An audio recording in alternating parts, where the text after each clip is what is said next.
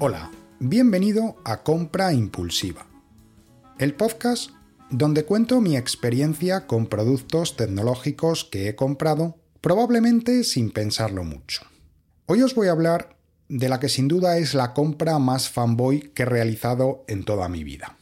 Ya os he comentado que no me considero un fanboy acérrimo de Apple, me gusta los productos de Apple, me gusta la tecnología y dentro de ese gusto por la tecnología considero que para determinadas categorías de producto Apple es la marca que ofrece las mejores soluciones.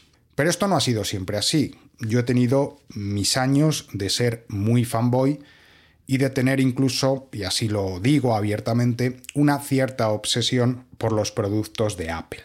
Allá por el año 2015, Apple lanzó al mercado el MacBook de 12 pulgadas. En ese momento, la gama de portátiles de Apple estaba compuesta fundamentalmente por el MacBook Air de 13 pulgadas y por el MacBook Pro de 13 pulgadas. No recuerdo si también había un MacBook Pro de 15, pero mm, que yo recuerde así para eh, lo que yo en aquel momento estaba barajando, existía un MacBook de 13 y un MacBook Pro de 13 pulgadas también. El MacBook Air de 13 en aquel momento se estaba ya quedando un tanto obsoleto en términos de diseño. Es un ordenador que ha sido súper exitoso dentro de Apple. Probablemente haya sido el portátil que más unidades haya vendido, seguramente. Pero tenía un diseño con unos marcos muy gruesos y además no tenía pantalla retina. Al otro lado teníamos el MacBook Pro, mucho más grueso, mucho más pesado, es, decir, era un ordenador ya más grande, pero era un ordenador evidentemente más capaz, con mejores especificaciones, sí que llevaba pantalla retina y tenía, como digo, esas mismas 13 pulgadas. Tema precios, el MacBook Air costaba de salida 999 euros y el MacBook Pro de salida costaba 1500 y algo, no sé si eran 1595, algo más de 1500 euros seguro. Y en ese contexto, como digo, Apple lanza el MacBook de 12 pulgadas, el ordenador más bonito que yo he visto en mi vida. Y probablemente no creo que vea uno más bonito que este. Era un ordenador donde el diseño era seguramente la máxima prioridad. Si había que sacrificar lo que fuera, se sacrificaba en virtud del diseño. Y por eso le salió un ordenador tan bonito.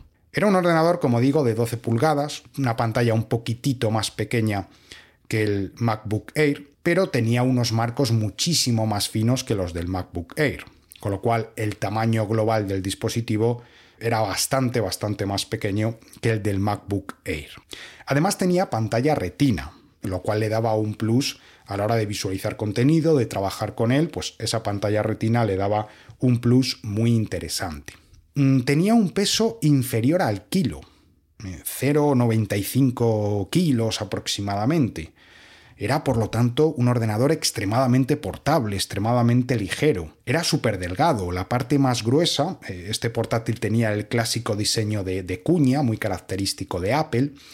Eh, la parte más gruesa del equipo tenía 1,21 centímetros, solamente 1,21 centímetros de espesor. Evidentemente la parte más fina era irrisoria, era como algo como 0,3 eh, centímetros, era algo extremadamente fino. ¿no?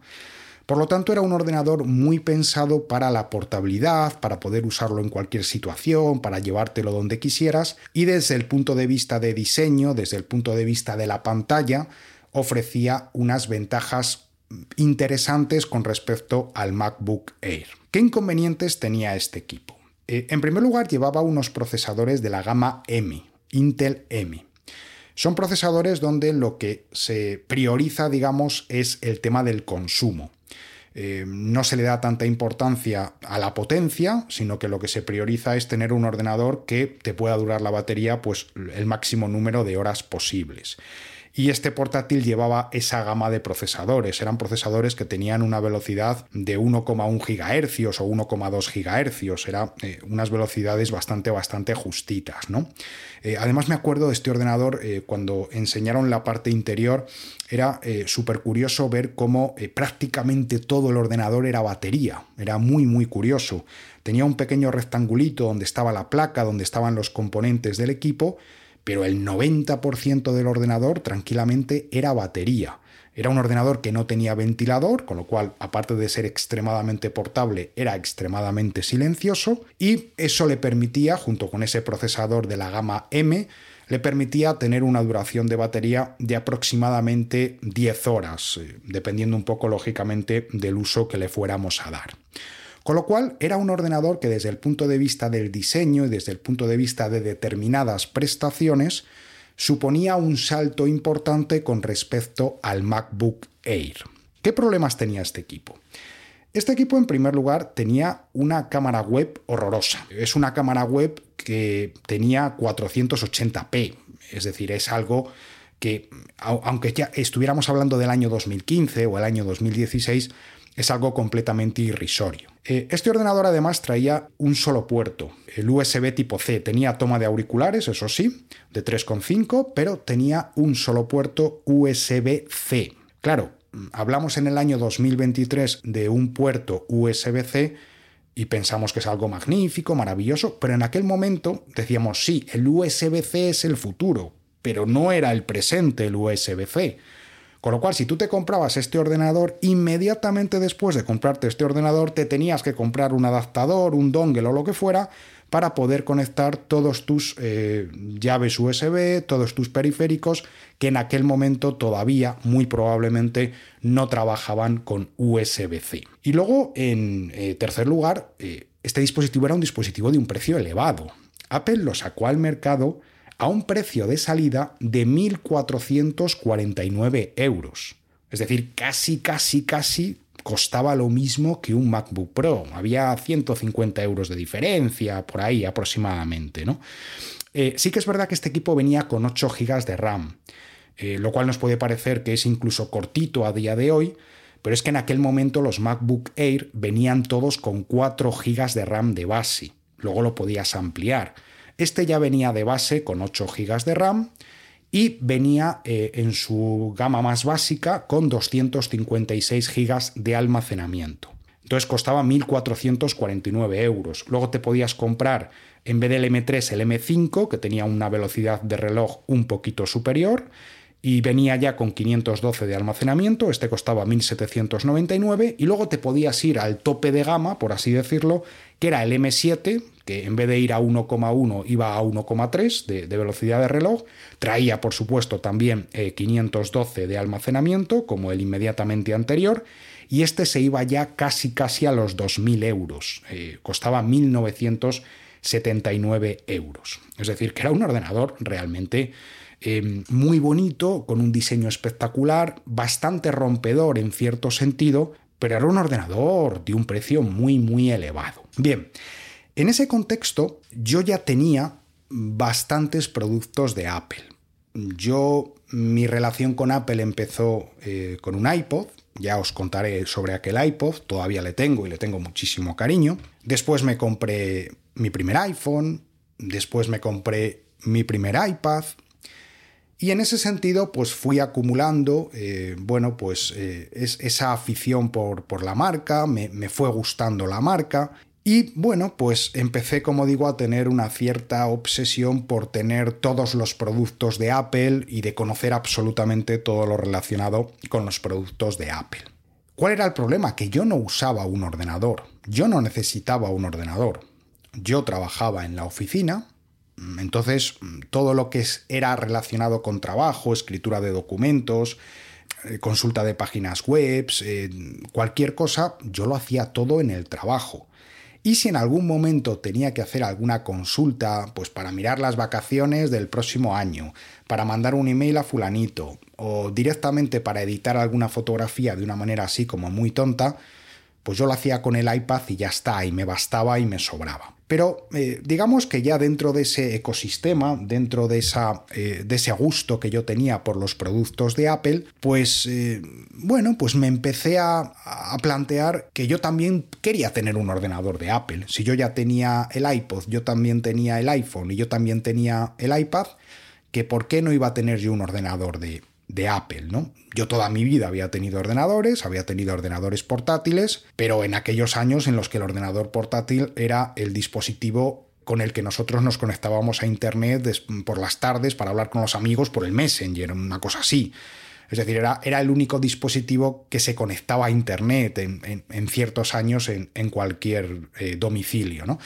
Pero eh, en aquel momento, en el año 2015-2016, yo no necesitaba un ordenador. Yo para consultar Internet o para revisar eh, cuatro fotos o mandar un email o lo que sea, yo no necesitaba un ordenador en mi casa, pero sí que tenía esa curiosidad, ese interés en conocer cómo funciona un Mac. Yo nunca había manejado un Mac, había cacharreado cuatro chorradas en alguna Apple Store cuando había ido por allí, pero lo que es sentarme delante de un Mac y aprender a manejarlo y saber cómo funcionaba y qué ventajas tenía, etc., yo no lo había hecho en mi vida. Y bueno, pues tenía esa curiosidad, ese interés en eh, conocer cómo era el mundo Mac y ver qué integraciones me permitiría el mundo Mac respecto a los dispositivos que ya tenía, respecto a mi iPhone, respecto a mi iPad, etc. Y en ese contexto caí.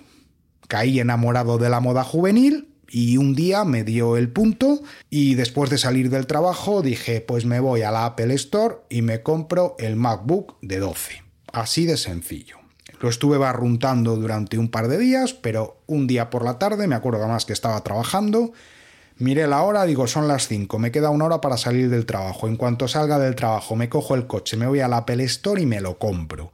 Y fue así. Llegué a la Apple Store, me atendió una señorita muy amable y la dije, quiero el MacBook de 12. Ya está, con tales características, con tal memoria y con tal procesador. Eh, me cogí el más básico, ¿eh? Afortunadamente no me cogí ni, el de 1700 ni el de 1900, ¿no? Y, ya está, es que fue eh, además algo súper rápido. La chica no me tuvo que convencer de nada, directamente me dio la caja, se lo pagué y a los 10 minutos ya estaba otra vez montado en el coche camino de mi casa para probar el nuevo equipo, ¿no? Así fue, así de sencillo. Entonces, ¿qué pasó? Bueno, pues al principio emoción, aquello que abres el dispositivo, es tu primer Mac, lo configuras, tú ves que allí salen tus fotos, que tienes el mail, que tienes la cuenta de iCloud, ves que todo está súper integrado, súper perfecto, eh, que además las llamadas del iPhone te entran también por el tele, o sea, por el Mac, eh, es decir, ves que hay ciertas integraciones que son muy chulas y poco a poco, pues a partir de revisar vídeos de YouTube, a partir de mirar algunos tutoriales, etcétera, yo me fui familiarizando con el mundo Mac porque realmente, insisto, era mi primera experiencia con un Mac. Yo empecé pues eh, manejando el Finder, manejando las etiquetas, eh, manejando algunos automatismos, algunos atajos de teclado. O sea, tuve que empezar por las cosas más básicas, mirando aplicaciones que yo me podía instalar, pero todo era, eh, digamos, con el ánimo de aprender. Yo no necesitaba el Mac para nada en concreto yo tenía un Mac y como tenía un Mac decía, bueno, pues voy a aprender a usar el Mac. Y entonces le dedicaba un ratito todas las tardes o le dedicaba algún tiempo los fines de semana, sobre todo los sábados por la mañana, me sentaba delante del ordenador y me ponía pues simplemente a aprender cosas por el mero hecho de aprenderlas, ¿no? Pues por tener pues un bagaje mayor de decir, bueno, pues aparte de conocer Windows, pues también sé manejar ordenadores Mac. Y entonces, claro, al principio bien, pero es que al final yo no necesitaba un ordenador en casa. Yo me obligaba, o sea, yo me acuerdo que pues ya cuando ya más o menos pasaron unas cuantas semanas y yo ya tenía pues un poquito de conocimiento, porque al final para dominar un sistema operativo nuevo pues necesitas mucho más, ¿no? Pero cuando yo ya me sentía muy cómodo con el equipo y yo entendía que ya lo sabía manejar bien y tal, yo al final me medio obligaba a utilizar el ordenador los fines de semana, es decir, a diario no lo usaba, así os lo digo, es decir, la primera semana, las primeras dos semanas, eh, subidón impresionante, todo maravilloso, todo magnífico, pero luego ya llegas a diario, eh, después de trabajar 8 o 9 horas en la oficina delante de un ordenador, cuando llegas a casa, pues lo que menos te apetece es sentarte delante de otro ordenador. Y entonces ya a diario dejé de usarlo completamente.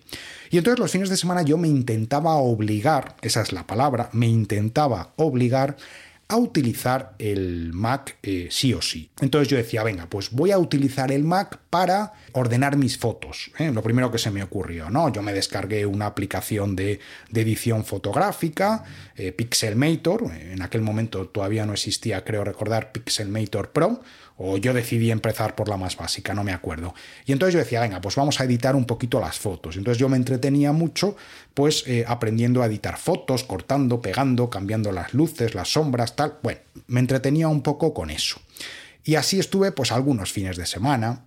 Luego pues sí, pues consultaba algunas cosas, algunas aplicaciones, miraba algunas cosillas, pero realmente al final era todo como muy forzado y cuando las cosas se hacen de manera forzada, poco a poco pues uno se va eh, relajando y, al final pues el ordenador acabó, insisto, y esto es la realidad y es un caso que no estoy para nada orgulloso de ello, pero eh, el ordenador acabó pues a los dos meses acabó en la estantería y, y ahí quedó bastante, bastante tiempo, ¿no?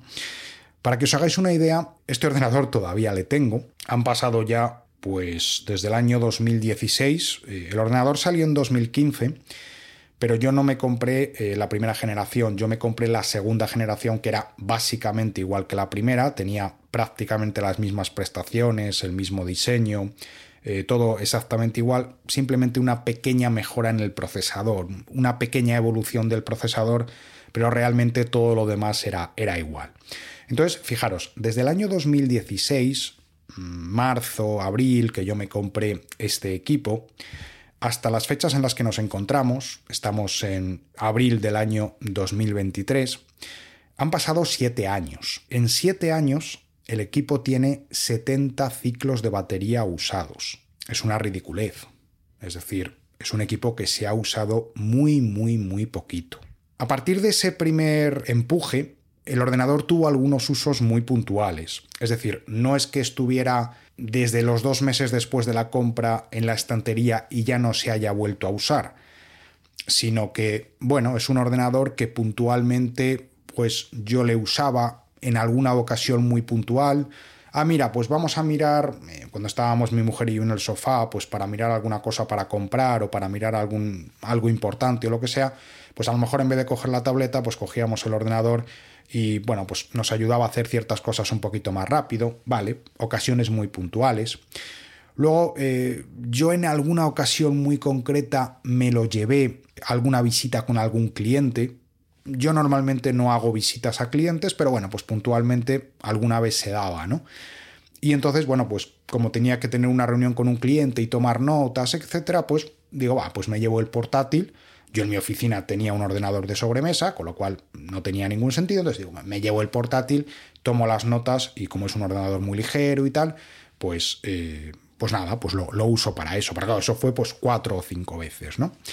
Y luego puntualmente mi mujer ha tenido pues algunos momentos en los que ha tenido que, buscar trabajo y, entonces pues para preparar todo el tema de los currículum, etcétera, los portales de búsqueda de empleo, yo como tenía mi ordenador para mi trabajo diario, pues eh, yo la decía, bueno, pues usa ese tranquilamente y entonces ella lo ha estado usando durante algún momento para ese tipo de tareas. Pero nada más. Es decir, ha sido un ordenador que clarísimamente ha estado completamente eh, desaprovechado. Y yo además, cuando empecé a trabajar en casa, por el tema de la pandemia, no lo consideré tampoco un ordenador adecuado.